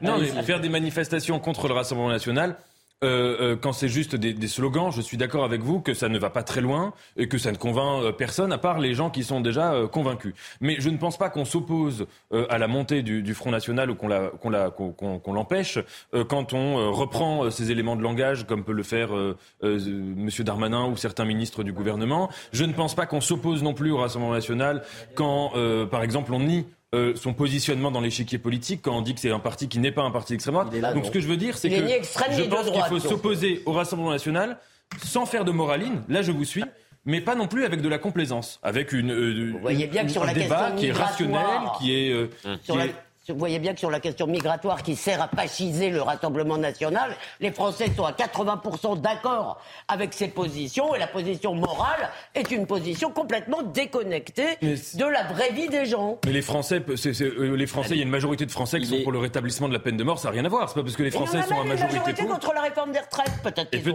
mais, moi je suis pas sur, ce genre d'argument. Hein. Euh, on sera dans ah bah on est en direct avec Thibault Marcheteau qui est l'un de nos reporters justement qui couvre cette euh, manifestation. Thibault Marcheteau, euh, euh, la contre-manifestation à la fête de la nation donc du Rassemblement national s'était lancée. Est-ce que ça se passe dans, dans le calme, Thibault Marcheteau? Oui, bonjour Elliot, ça se passe euh, dans le calme, effectivement. le, le, cortège été lancé il y a maintenant euh, quelques minutes. On a un tout petit euh, trajet puisqu'on fait simplement deux kilomètres pour rejoindre cette esplanade Nelson Mandela où une contrefête, c'est le mot, a été organisée avec énormément de stands syndicaux, des, un concert gratuit, notamment du rappeur Medine. Et c'est à quelques mètres, quelques mètres du, cette réunion du Rassemblement national. On a pu questionner les manifestants sur, sur ce qu'ils pensaient de cette fête. Beaucoup nous, beaucoup nous ont dit c'était une provocation de faire ça à quelques mètres le 1er mai euh, de, ce rassemblement, de cette contrefête qui est organisée par euh, l'intersyndicale. D'autres nous ont également dit qu'il fallait euh, laisser la parole à tout le monde et que c'était une, mise en valeur, en tout cas un coup de projecteur sur cette ville du Havre, sur toute la mobilisation et qu'il fallait entendre toutes les voix. Donc vous voyez, des manifestants mitigés quant à la venue du Rassemblement national dans leur ville. cette contrefête doit commencer à midi et terminera vers 19h en fin d'après-midi. Merci beaucoup Thibault Marcheteau pour toutes ces précisions. On espère que ça va se passer dans, le calme, euh, cette contre-manifestation. Voilà ce qu'on pouvait dire sur le, le Havre. On verra quelques images de Rennes. Rennes, pourquoi Rennes La mobilisation qui, qui se poursuivra dans, quelques instants. Vous voyez qu'à Rennes, ces images en direct de la manifestation. Rennes, il faut faire attention, hein, parce qu'il y a eu euh, énormément de tensions, Reda Bellage, euh, ces dernières semaines sur les manifestations contre la réforme des retraites. Alors, il y a eu plusieurs villes extrêmement tendues. Il y a eu Lyon, il y a eu Bordeaux, où la mairie, la porte de la mairie avait été. Rennes également, c'est un bastion des, ultra-gauches et des ultra-radicaux. C'est bien ça Oui, été compliqué. Sur Rennes, on a eu beaucoup, euh, beaucoup d'images d'affrontements entre euh, les radicaux et, euh, les policiers et les, forces de l'ordre. Et c'est vrai qu'à chaque manifestation, c'est très compliqué. C'est en centre-ville. On voit que c'est trois pour nous, les interventions et la gestion de maintien de l'ordre. C'est pas évident. Aujourd'hui, est-ce qu'il y a une ville qui vous inquiète plus qu'une autre? C'est-à-dire, est-ce que c'est à Paris qu'on verra finalement l'épicentre de, des Black Blocs ou euh, est-ce que c'est plus euh, Rennes, Nantes ou encore Bordeaux? Est-ce qu'il va y avoir, est-ce que symboliquement, ce sera sûrement Paris, mais bon, mm. est-ce qu'il y a des règles? Je ne pense pas qu'il y ait des règles. là, on est, on, est, on est depuis plusieurs semaines, depuis plusieurs mois sur un fil rouge. Mm-hmm. Euh, le jour où on va avoir un blessé très très très grave au niveau des forces de l'ordre, j'espère pas n'arrivera, ou que chez les manifestants aussi, euh, là, on risque de basculer, euh, je pense, dans un autre degré de violence, et c'est ça qui est surtout inquiétant. Mais c'est souvent quand on couvre une manifestation, ce qu'on se dit à la fin qu'il est miraculeux, même s'il euh, il y a quand même eu 2000 policiers blessés hein, depuis le début. Il y a eu aussi des manifestants blessés, parfois graves. Euh, mais euh, moi, en sortant de manifestation, je me suis toujours dit, mais, mais c'est un miracle qu'aujourd'hui, au vu de la, la violence hein, des, affrontements qu'il peut y avoir entre éléments radicaux et, forces de l'ordre, que finalement, il n'y ait pas de, de, disons le mot, hein, de, mort. Oui, et puis euh, surtout, il faut, faut, faut, quand même saluer le, travail des services d'ordre des syndicats, parce que là, il y a, y, a, y a, une vraie force par rapport à ça, et c'est ça qui, ceux qui manifestent, j'aime pas le mot, pacifiquement, sont très organisés. Et ce qui nous fait peur, euh, et ce qui, on a vu sur les, au travers des réseaux sociaux, on a des, quand même certaines inquiétudes, on appelle à des rassemblements dans la soirée, et là, c'est encore autre mm, mm. chose. Parce que là, je sais pas, on n'aura pas les drones de nuit, on n'aura pas certains outils. Et, la problématique, c'est que ces mouvements-là, on bascule du, maintien de l'ordre, comme ça va être le cas cet après-midi, à des violences urbaines, comme on le voit dans certains quartiers de province difficiles ou en région parisienne. La semaine après euh, euh, l'utilisation du 49.3, j'étais sur le terrain et, vous avez dit euh, ce qui nous fait peur. Et c'est un terme que je n'entendais pas lorsque j'étais au contact des forces de l'ordre les années précédentes. Et la semaine passée, l'utilisation du 49.3, ça avait été extrêmement chaud. Et puis, il y avait une nouvelle mobilisation, Philippe Bilger, et j'avais eu un, policier qui m'avait dit, euh, qui était membre hein, des, euh, des, haut placés, il m'a dit c'est la première fois que j'ai peur. Mais vous avez une réflexion, Elliot, à l'instant très pertinente, parce qu'on n'insiste pas assez là-dessus alors que euh, la, la fureur des manifestants, des opposants, des casseurs, des voyous augmente, mm. on a de l'autre côté, des, du côté des forces de l'ordre, en permanence une maîtrise des moyens dont elles disposent. Mm. Je veux dire, imaginons que les forces de l'ordre utilisent dans leur extrémité tous les moyens que la loi leur offre eh bien, je pense qu'il y aurait eu, évidemment, comme le dit notre ami, des, dégâts, des blessés, voire des morts. Il faut bien rendre hommage aux forces de l'ordre, précisément à cause de la maîtrise qu'elles ont et du refus euh, de, des moyens extrêmes dont elles auraient le droit d'user. Bien sûr. Allez-y, Gérard. C'est pour ça que tous les discours qu'on entend quelquefois, par exemple dans les quartiers, font envoyer l'armée, etc., c'est totalement absurde le rôle de la police et sa technicité, c'est justement d'arriver à maintenir l'ordre comme elle le fait avec un, extrême minimum de victimes. Il peut y en avoir, mais d'une façon générale, euh, ces gens-là savent faire, le font plutôt bien, même si on peut contester tel ou tel. Mais, mais voilà, et c'est ce qui fait, c'est le. Pardonnez-moi, Gérard, mais c'est deux choses qui n'ont rien à voir. Quand euh, Samia Gali, qui connaît, laissez-moi terminer s'il vous plaît, quand Samia Gali, qui connaît euh, les quartiers nord, qui connaît la situation au quotidien, où on est dans des zones parfois de guerre euh, euh, et qui demande à ce que l'armée intervienne, c'est parce qu'elle elle sait ce qui est en train de se passer. Il y a des gens qui sont pas D'accord. Moi, je pense qu'elle a pas elle sait, D'ailleurs, ça s'est jamais fait. Elle, le, elle le réclame depuis longtemps. L'armée n'est pas faite pour ça. Elle le réclame depuis. Il nous reste moins. Jamais fait. Il nous reste moins de 10 minutes et je non parce que je voudrais absolument qu'on parle de Mayotte. Non, mais c'est et c'est l'une des images du week-end. D'accord. Je voulais vraiment pas qu'on. Euh, je voulais qu'on. Un parce que CNews la semaine dernière, il faut saluer Régine Delfour et Fabrice Elsner qui ont passé toute la semaine sur le terrain qui ont vu des choses qu'elles n'avaient jamais vues hein, en France métropolitaine. Et euh, c'est des zones évidemment extrêmement dangereuses. On est dans une guérilla euh, urbaine, quasiment, quasiment. Euh, Mayotte, ce qui m'a intéressé, c'est que ce week-end, vous aviez deux manifestations. Une à Mayotte, donc à 8000 km d'ici, avec des milliers de Françaises et Français, Mahorais, Mahoraises, qui étaient avec les drapeaux euh, en train de, saluer la foule, de chanter la Marseillaise, de saluer l'opération Wambouchou. Dans le même temps, regardez à droite. Là, ce sont des images à Paris, mais ça s'est passé également à Lyon, à Grenoble. Vous avez des manifestations avec des associations, des ONG, contre l'opération Wambouchou. On écoutera Régine Delfour juste après le point sur l'information, qui disait, Régine, qui est grand reporter à CNews, on a du mal à imaginer qu'à Mayotte, et que Mayotte, c'est la France lorsqu'on est sur le terrain et qu'on vit ce qui était en train de se vivre. Audrey Berthaud pour le point sur l'information et ensuite on, on écoutera Régine. Des centaines de milliers de personnes sont attendues partout en France aujourd'hui. Paris, Lyon, Bordeaux, plusieurs préfectures ont annoncé avoir autorisé le survol des manifestations par des drones avec des caméras embarquées. Ces derniers pourront donc capter, enregistrer et transmettre des images à la police nationale. Trois engins survoleront le cortège parisien. L'opération Orion se poursuit dans la Marne. C'est un test grandeur nature pour que l'armée française s'entraîne à répondre à la menace. Depuis le mois de février, toute l'armée participe participe à cet exercice militaire d'une ampleur inédite en 30 ans. 12 000 militaires sont euh, actuellement rassemblés précisément dans la commune de Mourmelon. Elle est la plus sacrée de toutes. Regardez la couronne qui sera déposée sur la tête de Charles III lors du couronnement. La couronne en or massif, sertie de rubis et de saphir, a été créée pour le sacre de Charles II en 1661. Le couronnement aura lieu samedi. Trois jours de festivités, vous le savez, sont attendus. Ah, et si Londres a, son roi, le roi Charles III, nous avons la reine de l'information avec euh, Audrey Berthaud à, CNews. Merci, chère euh, Audrey. Les militants, je vous donne, je vous donne l'information qui, vient de, tomber. Les militants de Extinction Rébellion ont recouvert de peinture la fondation Louis, Vuitton il y a quelques minutes. on en est là. Je regardais les, images pendant le, le JT. Et je peux vous dire que ceux, à ceux qui sont le plus capables de produire, car on, on sous-estime la euh, bêtise. La, la, principale cause de tous les maux. Parce que vous, vous, parlerez de ce sujet euh, probablement euh, demain avec Pascal. Mais avant cela, Régine Delfour, écoutons-la, grand reporter CNews qui était sur le terrain pendant une semaine à Mayotte, et je lui ai demandé est-ce que comment vous avez vécu sur le terrain et qu'est-ce que vous avez vu et votre sensation une fois arrivé à Mayotte? On a, on a beaucoup de mal à croire que Mayotte, c'est la France. On est en France, en fait, à Mayotte.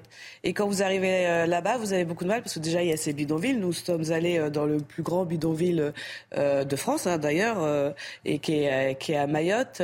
C'est assez... Il y a énormément d'enfants, puisque Mayotte, c'est la plus grande maternité de France, mais c'est aussi la plus, grande maternité d'Europe, hein, on l'oublie de le dire. Parce qu'il y a beaucoup de comériennes qui viennent accoucher en, à Mayotte. Donc on a vu ces conditions de ces, enfants, de ces familles qui vivent là. Et à côté de ça, on a parlé avec beaucoup, beaucoup de Maorais, donc ce sont les habitants de, Mayotte, qui souffrent de la délinquance puisqu'on ne peut pas sortir à, certaines heures. À partir de 17 heures, on ne peut plus sortir euh, puisqu'il y a des barrages faits par ces euh, délinquants qui ensuite, euh, il y a des affrontements sans arrêt avec les forces de l'ordre et ça crée un, un climat de tension énorme. Je retiens cette phrase. On a du mal à imaginer que Mayotte euh, c'est la France. Non, mais d'abord, D'abord, d'abord, il faut la remercier, il faut remercier nos reporters, euh, parce que je crois que c'est vraiment euh, un, des, un terrain très dangereux. Ce qui est très frappant dans ces deux images, et je voudrais reprendre ce qu'avait dit Eugénie Bastier, je trouve très intelligemment la semaine dernière, c'est que la gauche, tout d'un coup, s'assoit sur le résultat d'un référendum, se fiche complètement, puisque la gauche nous explique en gros que les Comoriens ne sont pas étrangers, la gauche médiatique aussi, le Monde, Mediapart aussi, tout ça, ne sont pas, que les Comoriens ne sont pas étrangers à Mayotte. Ce qui veut dire qu'ils ont une conception ethnique de la nation, que ces gens doivent être de la même nationalité, avoir les mêmes droits. Pourquoi? Bah Parce qu'ils sont des mêmes ethnies, je sais pas comment il faut le dire, mais je trouve ça lamentable. Des gens ont accepté la France, d'autres l'ont refusé, mais tous doivent avoir les mêmes droits. Mais c'est pas ça. Euh, les deux images euh, que vous avez montrées. Revoyons-les peut-être avant. Euh, allez-y, allez-y. La, la, manifestation qui a eu lieu pour euh, critiquer ce qui se passait à Mayotte.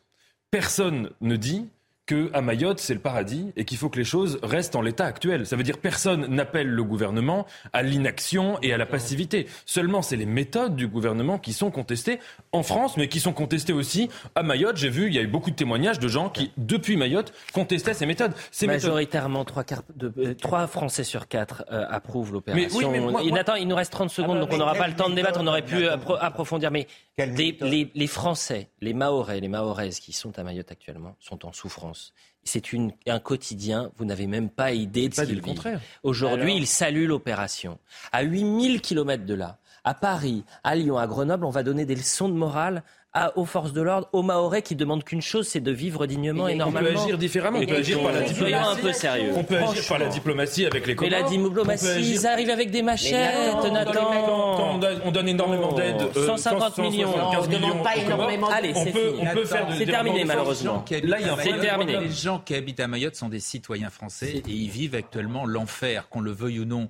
Et donc que l'on intervienne, que l'on essaye effectivement de davantage de rétablir la sécurité.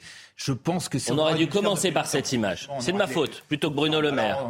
On aurait dû commencer par cette image, parce que franchement, euh, pensons aux Mahorais qui sont en souffrance et aux forces de l'ordre qui sont en, opération. Merci à tous les six. Merci à tous les six. C'était un plaisir d'être avec vous. Parfois c'était un peu musqué, mais c'est toujours un plaisir. vous retrouverez bien évidemment demain Pascal Pro. Euh, je vais remercier Henri de Monridol à la réalisation, Alice Maillet à la vision, Éric Boimard au son, Marine Lançon bien sûr, Florent Florian toutes les émissions sont à revoir et retrouver sur cnews.fr. Nous, on se retrouve à 20h. Et merci. Bon 1er mai. Et dans un instant, c'est Jean-Marc Morandini. À ce soir.